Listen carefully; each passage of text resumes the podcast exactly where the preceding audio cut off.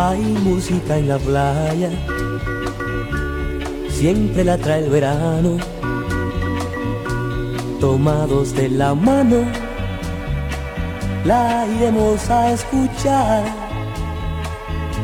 Sentados en la arena, mirando las estrellas. Hay tantas cosas bellas que te podría decir Hola, ¿qué tal? Te saluda Sergio Aburto, saludándote muy especialmente por estar suscrito en nuestro canal de Merca.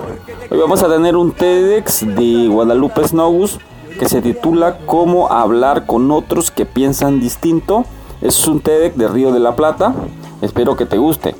Aprovecho para mandar un saludo muy especial allá en la Concepción Masaya a los chicos de Opticanda que nos escucha ahí toda la semana, dice que van a trabajar hasta el miércoles santos, van a tener libre el resto de la semana, pero sí pueden atender casos especiales de, sus amigos o de algún cliente especial que requiera algo de emergencia en esos días, pues comuníquense al celular 84 38 77 43 o al 84 98 68 50. Estos chicos de Opticanda ahí son pilas puestas tienen una gama completa de en su catálogo digital eh, ahí puedes ver los distintos precios promocionales de lentes que hay para este verano. Recuerda que Opticanda está en la Concepción Masaya y está en Managua como Óptica España.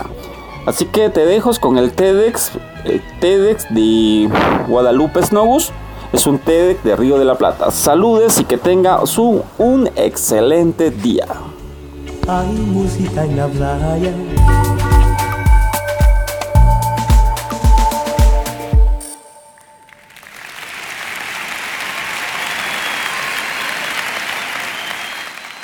Tengo un temita con la verdad y con las conversaciones. Me formé como científica pero terminé tomando caminos extraños. La ciencia es una manera de hacerle preguntas al mundo y de escuchar sus respuestas. Nunca sabremos todo, pero eso no quiere decir que no sepamos nada. Hay mucho que ya sabemos.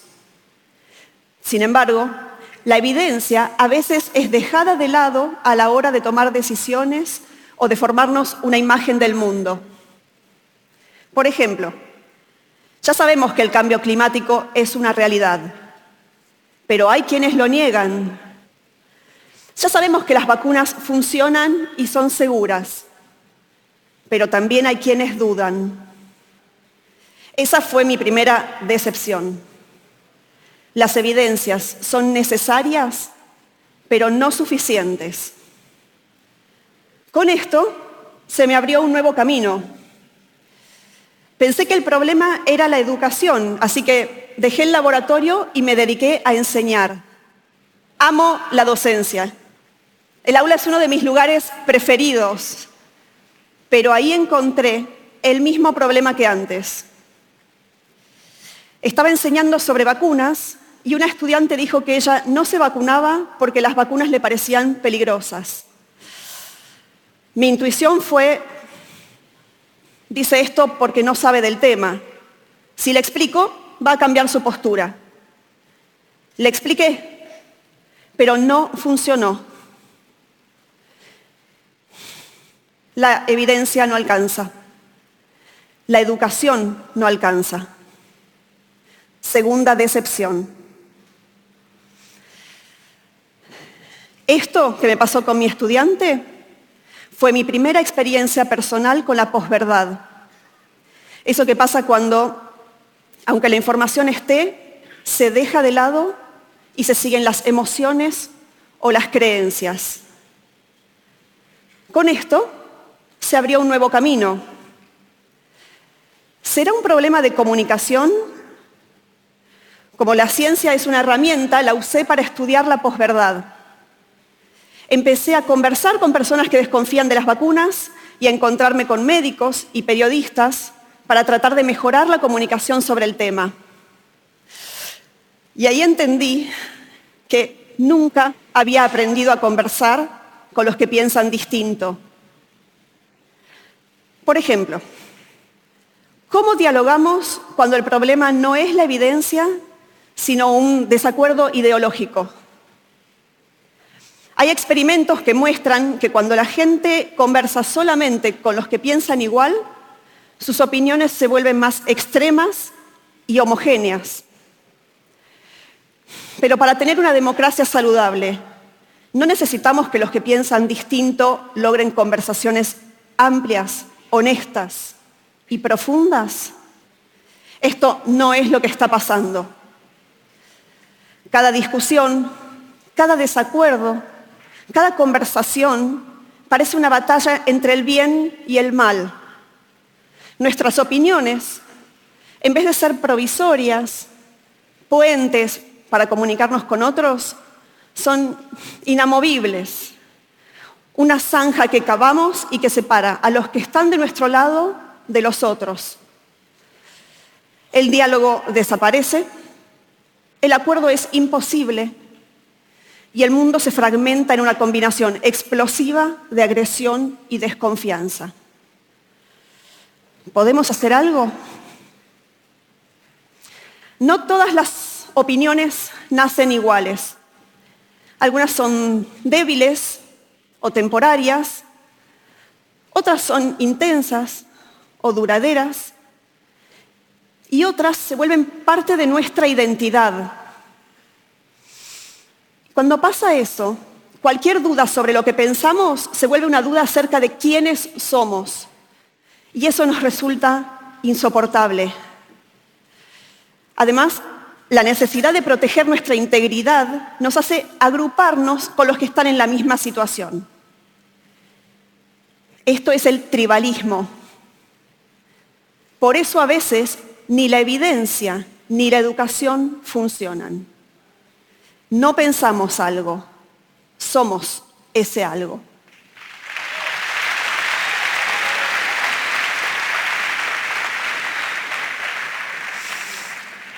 Les hago una pregunta.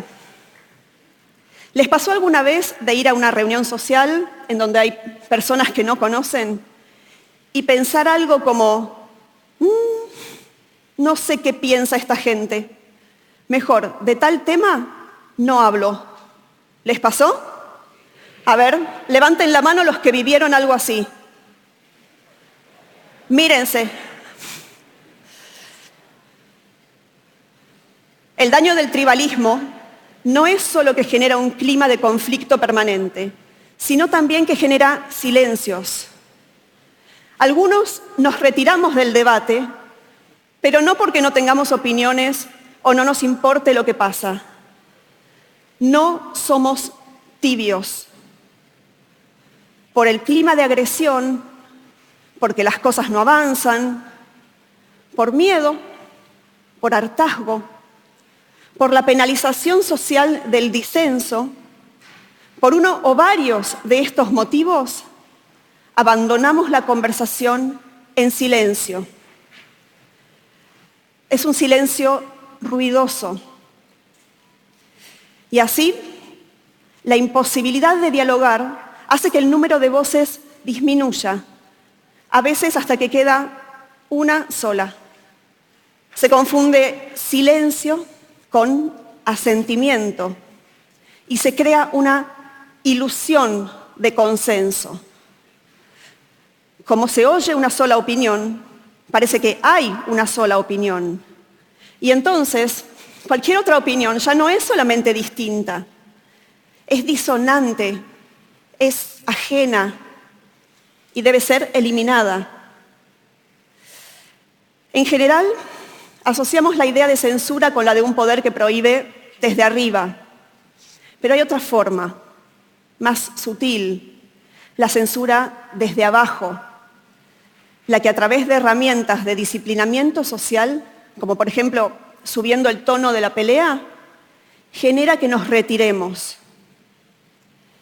Esto es una amenaza a la libre expresión y me hace pensar que también es un problema para la democracia, tanto en nuestro pequeño entorno como a gran escala. Parecería entonces que hay solo dos opciones. O mostramos nuestras ideas despreciando a los que no piensan como nosotros, o nos callamos y al hacer eso cedemos el control a los que deciden hablar. Pero esto es un falso dilema. Hay otra opción, pero necesitamos volverla evidente porque está oculta en este mar de tribalismo.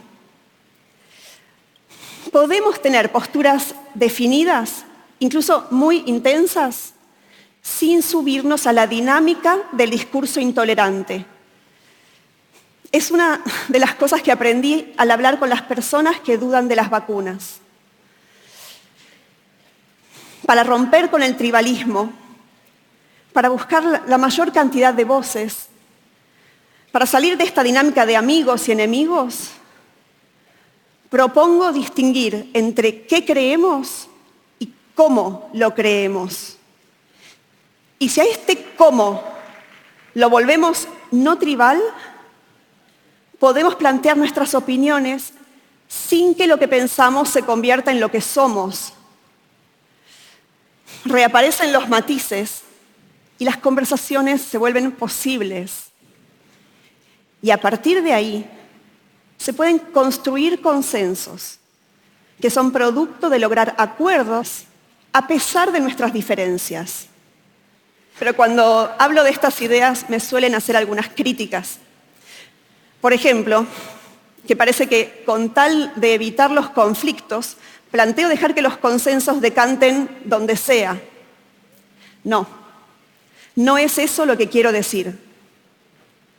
Si no nos expresamos porque nos sentimos alienados o expulsados, no estamos participando de la toma de decisiones. Pero todos vivimos con las consecuencias de esas decisiones. Entonces, como no nos da todo lo mismo, necesitamos hablar. Pero si no queremos hablar en este clima hostil, porque nos agota y vemos que no lleva a nada, tratemos de superar el modo tribal, más allá de lo que pensemos.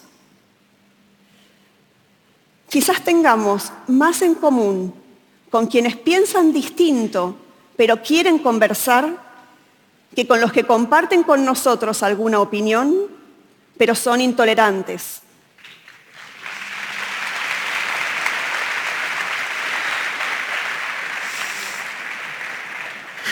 También me suelen decir que no hay mucho que podamos hacer a nivel individual para salir del modo tribal, pero me parece que sí hay cosas para hacer bien concretas y tengo tres sugerencias que podrían ayudar. Primero, buscar el pluralismo, promoverlo activamente. Así el disenso se vuelve visible y esto es importante porque solo si incluimos el disenso podemos lograr un verdadero consenso. Para que esto pueda pasar, necesitamos poder hablar sin sentir que se nos penaliza socialmente. Pero también hace falta que seamos capaces de escuchar voces que no nos gustan. El momento de defender la libertad de expresión es ahora. Cuidarla es más fácil que recuperarla. Aprender a conversar mejor, a encontrar mejores maneras de estar en desacuerdo. Conversar no es esperar nuestro turno para hablar, tratando de imponer nuestras ideas por la fuerza o la insistencia. Es escuchar para entender al otro. Sin escucha no hay conversación. Tercero, separar las ideas de las personas. Bajo el tribalismo, atacar una idea hace que la persona se sienta amenazada, porque siente que se la ataca como persona. Pero con esa actitud, ¿cómo vamos a lograr mejorar las ideas? Necesitamos discutirlas para que sobrevivan las mejores. Las personas merecen respeto. Las ideas tienen que ganárselo. Los, humanos somos inventores. En algún punto, en algún lugar, inventamos la idea de sentarnos junto al fuego a conversar. Y en un punto, las conversaciones y el fuego se parecen. Los dos están siempre entre dos peligros, el de extinguirse y el de crecer de modo descontrolado. Nos llevó tiempo, pero aprendimos a usar el fuego. Aprendimos a mantenerlo vivo para que no se apague y a manejarlo para que no nos destruya. Quizás llegó la hora de aprender a hacer lo mismo con las conversaciones. Gracias.